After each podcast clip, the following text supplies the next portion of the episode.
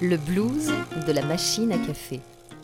Un podcast proposé par JPA France. Bonjour, je suis Edwige Coupez.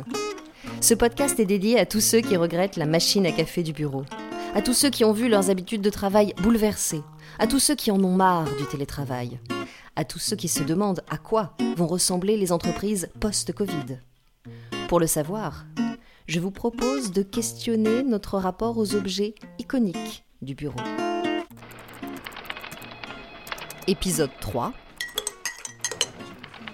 L'imposture du baby-foot.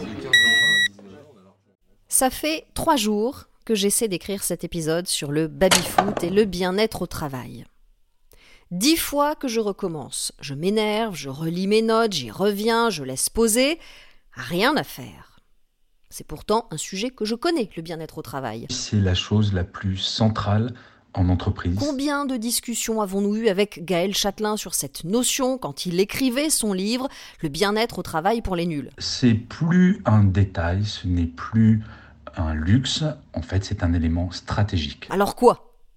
Un peu désespéré, j'ai fini par me connecter le soir du troisième jour à un cours de yoga en ligne de ma chère professeure. Sur l'impulsion d'une inspiration, ramenez les deux genoux vers le ciel. Du in yoga. Entourez les genoux de vos avant-bras. Un yoga méditatif. Expirez, relâchez tout le dos vers le sol. Et c'est en gardant une posture pendant plusieurs minutes et en me concentrant sur mon souffle. Accueillez les sensations dans cette posture. Que j'ai fini par avoir le déclic. Le bien-être au travail, c'est comme le yoga ou la méditation. Il est beaucoup plus facile de méditer l'été au soleil au bord de la mer quand vous êtes détendu beaucoup moins évident en plein hiver dans le froid au saut du lit. Et pourtant, c'est en pratiquant régulièrement que l'on en ressent les bénéfices. De la même façon, il est plus facile d'installer un baby-foot au milieu d'un open space pour donner l'impression d'une entreprise où il fait bon vivre, plutôt que d'engager des moyens humains et financiers pour mettre en place une véritable politique de QVT. QVT pour qualité de vie au travail. Le concept est à la mode et c'est d'ailleurs l'un des grands paradoxes du moment. Les entreprises n'ont jamais autant communiqué sur leur plan de QVT alors que les arrêts maladie sont en constante augmentation ces dernières années et que 3 millions de salariés français risquent un burn-out. Il semble donc plus facile de commander un baby-food vintage pour 700 euros en moyenne sur Internet que de changer de modèle de passer d'une gestion des risques a posteriori à une véritable politique de prévention avec des actions concertées pour répondre aux besoins des salariés. C'est pourtant faisable. Simple même si on en croit cette histoire. Un père et sa fille de 5 ans ramassent des mauvaises herbes dans le jardin. La petite fille dit à son père Tu te souviens quand je pleurnichais tout le temps? J'ai décidé d'arrêter. C'est l'une des choses les plus difficiles que j'ai faites si j'ai réussi. Tu peux sûrement arrêter de râler tout le temps, toi.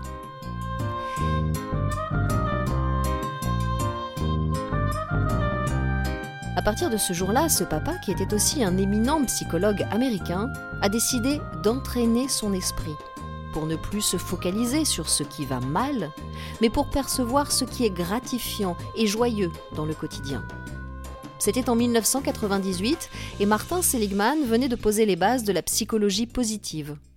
Après avoir accompagné pendant des années des patients en souffrance, il s'est intéressé à ceux qui allaient bien pour les aider à aller encore mieux. Au lieu de chercher l'origine du mal-être, il s'est posé la question du bien-être. Je pense que c'est exactement le même changement de paradigme qui doit s'opérer d'urgence dans le monde de l'entreprise. Pour Martin Seligman, trois choses peuvent contribuer au bonheur le plaisir, l'engagement et le sens. Le plaisir, c'est ce qui me motive pour me lever le matin. L'engagement, c'est mon implication à mener un projet ou une action. Et le sens, c'est ce qui me fait me sentir aligné, en congruence avec ce que je suis. Alors, comment favoriser le plaisir, l'engagement et le sens en entreprise? La première chose à faire est de mener un état des lieux. Quelle est la situation dans votre entreprise? Pour cela, il y a deux indicateurs à surveiller les arrêts maladie et l'absentéisme.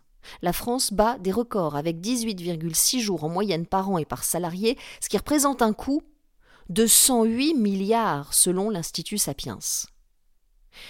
La deuxième chose à faire est d'interroger les salariés. Questionnez-les sur des choses très simples, basiques. Les locaux, le matériel, les conditions de travail, le confort, l'ambiance, les relations avec les collègues. Avant la crise et le télétravail imposé, beaucoup de salariés, par exemple, préféraient travailler chez eux, au café ou à la bibliothèque, plutôt que dans leur bureau. La troisième chose à faire est d'inciter les salariés à s'interroger eux-mêmes sur leurs besoins, leurs attentes, leurs difficultés. Car selon moi, le bien-être au travail n'est pas dissociable du bien-être personnel. Les deux vont ensemble, ils sont intrinsèquement liés et cela amène tout naturellement à se poser la question de la place du travail dans notre vie. Or, cette question est devenue centrale avec la crise sanitaire, l'incertitude économique, la peur de la maladie, le recentrage sur la famille avec les confinements et les couvre-feux, le télétravail avec ses aspects positifs et négatifs. Tout cela nous a amenés à reprioriser notre vie. En bousculant nos habitudes, la crise nous a fait comprendre que le travail n'est pas une finalité, que la vie, ce n'est pas ce qui reste, que le travail n'est pas la seule source d'épanouissement, mais que certes, on doit s'y sentir bien. Cette prise de conscience est pour moi le premier pas vers le bien-être au travail. J'ai bien dit le premier pas. Je ne suis pas en train de dédouaner l'entreprise de ses responsabilités. Il faut derrière que de véritables actions soient engagées au risque de générer encore plus de frustration. Tout le monde alors a à y gagner. L'entreprise, car selon une étude du MIT et d'Harvard, le bien-être augmente la performance, l'implication, mais aussi la créativité des salariés. Et les salariés, qui peuvent retrouver ces trois notions de plaisir, d'engagement et de sens indispensables au bonheur pour Martin Seligman.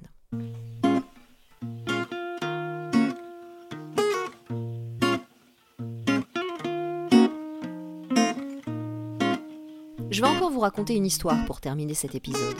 Pour m'aider avec mon histoire de baby-foot, un ami entrepreneur m'a raconté avec un grand sourire les parties endiablées qu'il faisait le soir avec ses copains quand il était en internat au lycée. Le moment de détente que c'était pour lui. Comment il se concentrait totalement sur la partie, comment il levait ses joueurs pour aider son coéquipier à marquer, tout ça dans le seul objectif de marquer et de gagner ensemble. À l'entendre, je me suis dit que vu comme ça, le baby-foot pouvait réellement être utilisé pour recréer du lien entre les salariés et participer à améliorer le bien-être en entreprise. Et vous? Vous voulez jouer au baby-foot?